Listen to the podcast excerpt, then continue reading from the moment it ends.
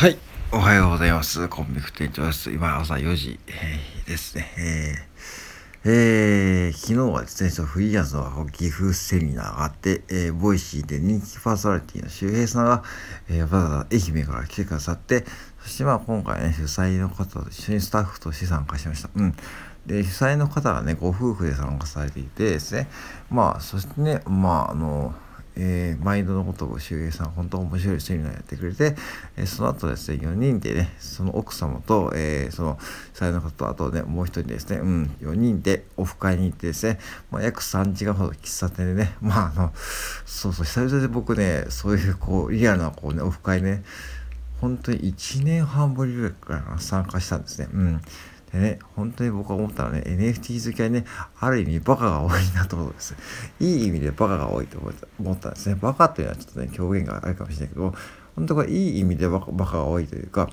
あの、実はね、共通の趣味があってですね、いや、車大好きなんですね。うん、その、えー、前で若い方がね、本当に来てくれて、僕が面識が初めて会った時でも、その方の話がね、面白くてですね、うん、NFT を詳しいしね、あの、車のことは詳しいしね、うん、そして、その、えー、スタッフ、主催のね、ご夫妻もね、うん、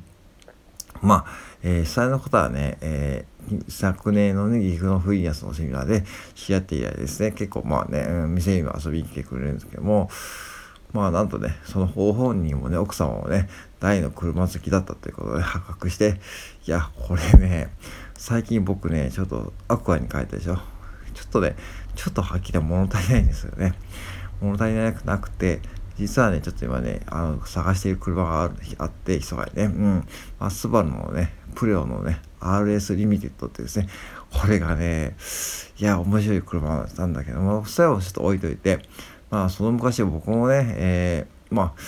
僕の車遍歴はですね、ワンダーシビックから始まって、ワンダーシビックってわかんないじゃん、皆さんね。ワンダーシビックから始まって、えー、FC3S から FC3、FC3S 要は RX7 のね、えー、なんだろう、イニシャル D に出てくるね、RX7 かな？うん。兄弟のどっちかちょっと忘れちゃったけどね、あの、FC3S とね、えー、アンダーシビック FC3S、えー、サツステップワゴンのローダウン、ね、ローダウンでは車高下げやつに乗ったりね、あとは、えー、その後次、カロラヒーラーのミッション車、えー、乗って、えー、ちょっと私ファンカーゴ。ファンカーゴはですね、これ前走ですね。僕はちょっと大きな事故を起こして前走したして、そしてその後、プレオのね、えー、軽自動車乗って、外やミッション乗って、そして、えー、えー、スバルレガシー B4 ツインターボ乗ってですね、今アクアに至ると。うん。で、えー、その皆さんもね、もうガチガチにこう車をねじっていてですね、私以上にですね、まあ本当にこう、まあある意味こうやんちゃなね、ことをしていました。うん。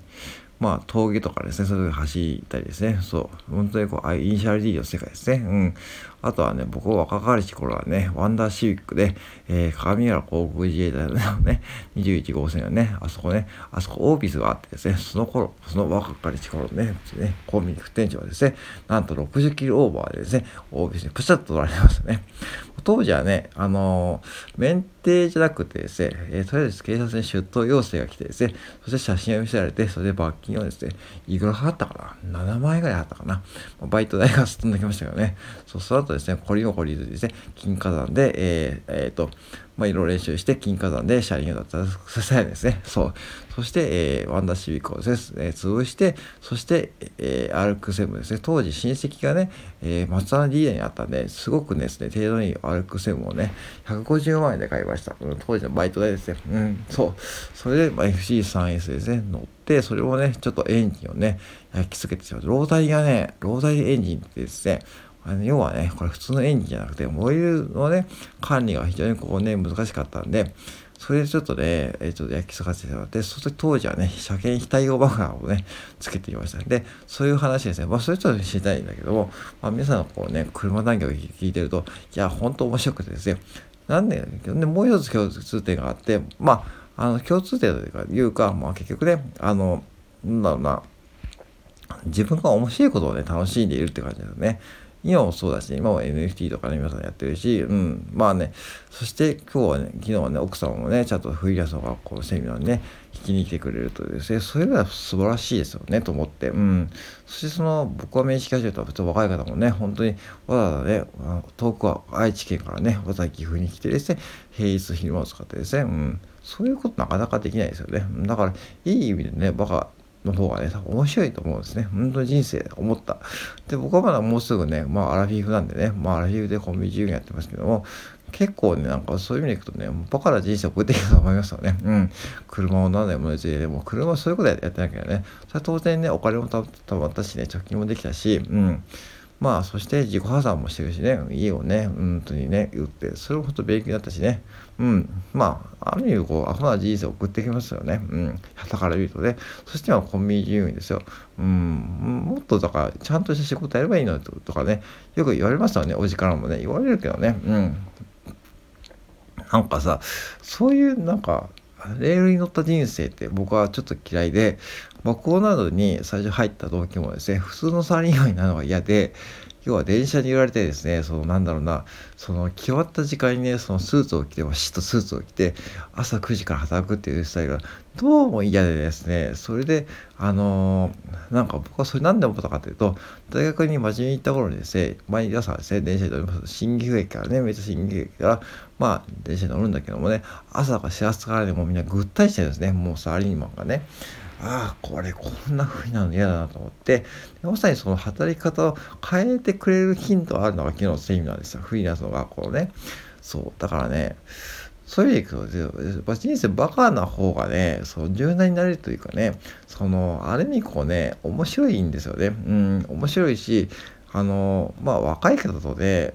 その話が、あの、会う可能性がありますよね。そう。だから、あの、別にこう、バカになれということじゃないしですね、もちろんしたら普通にね、こう、ちゃんとね、人生何もない方がいいと思うし、これでもね、人生何もないって言われる、人生こう、アホな経験、バカな経験をしててない人って結構危険だと思っていてですね、なんかどっかでこう、羽目を外す経験をしない人をしないと、年を取ってもね、年を取ってから羽目を外すっていうことをしちゃうと結構致命的ですよね。なんか周りから誰も助けてくれないし、誰もこう、なんだろうな、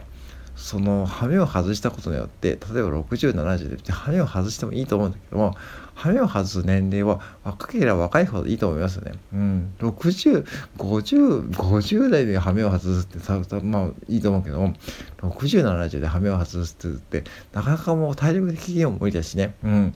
あと金銭的にもやっぱしね難しいと思うんで若いうちにこうなんか無茶ができるうちに羽目を外しておいてそしてそれをねなんかこううん笑い話にできるってそれも素晴らしいと思いましたそういう時間をね3時間過ごさせてもらったんで非常に楽しかったです僕はほとんど聞いているんんだけども途中でちょっと眠くなっちゃってね。うん。でもね、面白かった。久しぶりにこうね、ガチでこう車の話が出てきてね、そうね、実はね、うん。まああんまり言えないけどね、もう結構ね、法律すれすれのことやっていてですね、もう本当にこう、うん、今のはね、もう話してもいいことなんだけども、そうそう。で、結構岐阜県はね、そういうこう、車のね、その峠とかね、そういう昔の04とかね、そういう名義ゼロといって、国道21号線の一宮あたりはね、そういう文化っていうかね、そういうのがあったんですね、昔からね。で、僕もね、見に行ったりしてましたし、うん、してました。うん、だからね、すごく懐かしかったし、やっぱしね、やっぱしね、車好きですからね、僕はね、だから最初に言ったように、スバルのね、プロの RS リミテッドをね、ちょっと探しているんだけどもね、中古市場で見たらね、もう100万するんですね、程度のいいのはね。はい、ということでね、ちょっとまた頑張ってね、まあ、なんとかせに行ようと思いますね。うん、まあまあ、わかんないけどね。まあ、あい、うん、まあ、おかげさまでちゃんとそういった車屋さんとまあつながりがあるんで、まあ、びっくりするかもしれないけどね。まあ、おじにはね、内緒だけどね、おじには、まあ、はっきり言って乗るんだと言われましたけどね。うん。まあ、はい、そんなことでね、昨日はいい時間を過ごさせてもらいました。うん。なので、人生ね、バカになっておいた方がいいです。っていう話です。以上です。